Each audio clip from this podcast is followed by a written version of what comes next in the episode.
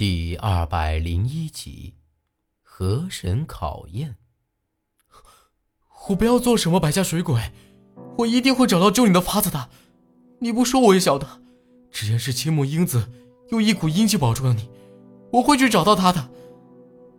我坚定的看着八子里，然而，这话刚一说完，八子里就给了我一耳光，一把揪住我的衣领。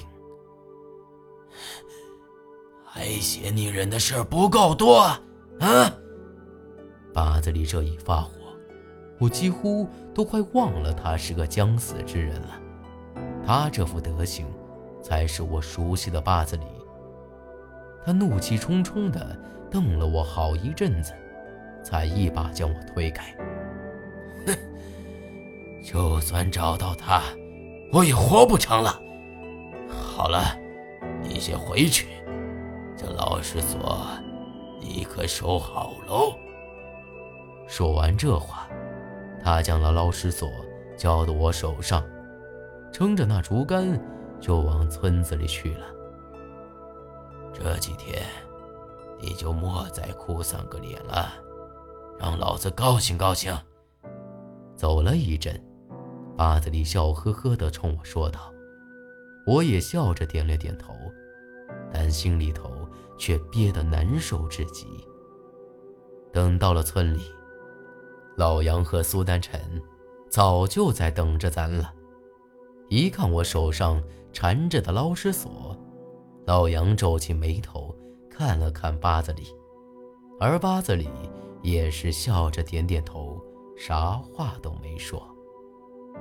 有杨爷和李爷在，咱们还怕啥？大伙说是不是？毛胡子这么一说，大伙儿也都随声附和着。而他俩，也像是没事人一样和大伙儿客套着。只有和苏丹臣心里头是五味杂陈。老杨吩咐大伙儿都把好吃好喝的拿出来。这是我头一回看到八子里吃了这么酣畅，大伙儿吃吃喝喝的。一直到了晚上，个个儿都喝的是七荤八素的。八子里虽然说是喝了不少酒，但还是清醒的很，把我拉到一边说：“双七，你划着那船，去咱们白天烧纸的地儿，去接受河神的考验。”大伯，咱不用去那通往槐树坪大雾吗？我可是清楚的记得，八字里说过，河神的考验，就是要在那大雾里头待上七天。要是七天之后能回去，那就成；要是回不去，那就是河神不要。八字里呵呵一笑，在那船上的香炉里头插了一炷香，点着，用不着。那是之前糊弄你的。记住了，这炷香烧完的时候就是子时，你可必须要赶到那儿去，否则就晚了。那这河神的考验到底是什么呀？之前八字里就说过，谁都可以不相信有河神，但咱们白家人那是必须信。而他自个儿也是对河神极其尊崇。一直以来，我虽然也敬奉河神，但我心里清楚的很，这世上压根儿就没有真正的河神。可这会儿，要我去接受啥河神的考验，心里头还是没底儿。八字里既然是白家水鬼，那之前……肯定也是经受了考验的，他提前给我说道说道，这样我也好有个准备。但没想到八字里却摇了摇头，没人晓得河神会给你啥考验，咱们白家历代水鬼的考验都不同，你去了，自然会晓得了。这可奇怪了。既然是白家水鬼，咋还能有不同的考验呢？我也没再多问，这样也好，我倒是要看看这河神到底长啥样。我也正好问问河神娘娘，她不是专门管着长江的吗？咋个还会出现这么多诡异之事呢？正好，连同那河神墓一并问清楚，总不至于连河神娘娘都不知道河神墓在哪儿吧？那可是他自个儿的墓啊！八子里让我准备好香烛火纸，又将那竹竿交到我手里头，催着我赶紧出发。而这回，只能由我一个人去，苏丹臣是不能跟着的。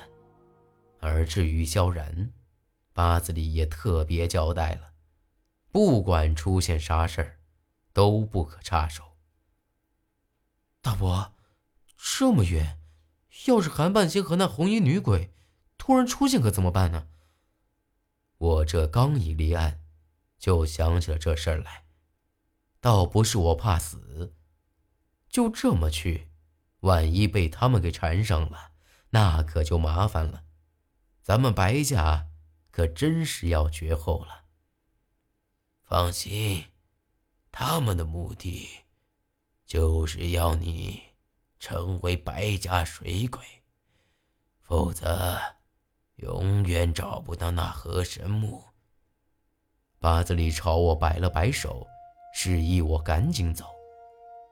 都到了这份上了，我也就没再多说了，赶紧离开。而这一路上，我也都是提心吊胆的。虽然八字里说那些奇怪的东西不会来找我的麻烦。但这不怕一万，就怕万一呀。况且河神的考验，我也完全不晓得到底是啥玩意儿。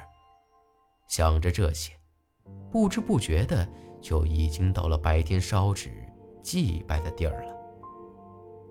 那祭时的香，也马上就烧完了。按照八字里的吩咐，我将那香给拔了出来，又重新插上四炷香，点了起来。烧了一些火纸，磕了四个头。这头刚一磕完，我就觉得这脑子一昏，差点就没一头栽到水里头去。也就在这时，这木船却开始慢慢翻了过来，眼看着就要直接倒扣在水里头了。我赶紧一把抓住船沿。奇怪的是，这四周。无风无浪的，水里头也没有一点的动静。更诡异的是，这船都已经倒竖起来了，上头的东西却没有倒进水里，就像是这船生了根一样。而我的下半身早已经被水给淹没了，没等我来得及朝上爬，这船。就彻彻底底的倒扣了过来。虽然我吸了一口气，可却起不到一点的作用。这江水依旧是不停的朝着嘴里头灌，四周也都黑漆漆的，啥都看不着了。正不晓得咋回事呢，身子却突然放松了下来。这一看才发现。我居然在一个完全陌生的地儿。这地方是个荒山野岭，我能看到的只有几丈远。这会儿，我正站在一块大石头上，这石头很平整，上头还横着一道竖一道的刻着一些长短不一的痕迹，很明显。是有人刻意凿出来的。朝前走了几步，却发现是一个悬崖峭壁。悬崖我见得多了，但这回却完全不同。朝下一看，白茫茫一片，也不晓得到底有多深，看得我是心惊胆战的。除了这些，其余的地方。都是黑漆漆的，完全看不着任何东西，也没见着有啥人，更不消说有啥子河神了。我又朝着那黑漆漆的地方走了走，却发现压根儿都走不通，就像是有一道无形的屏障把我给拦住了一样。就在这时，我不经意地朝着那悬崖边上一瞅，却不由得心里一惊。不晓得啥时候，这悬崖边上居然出现了两个人，而且……不是别人，正是苏丹臣和萧然。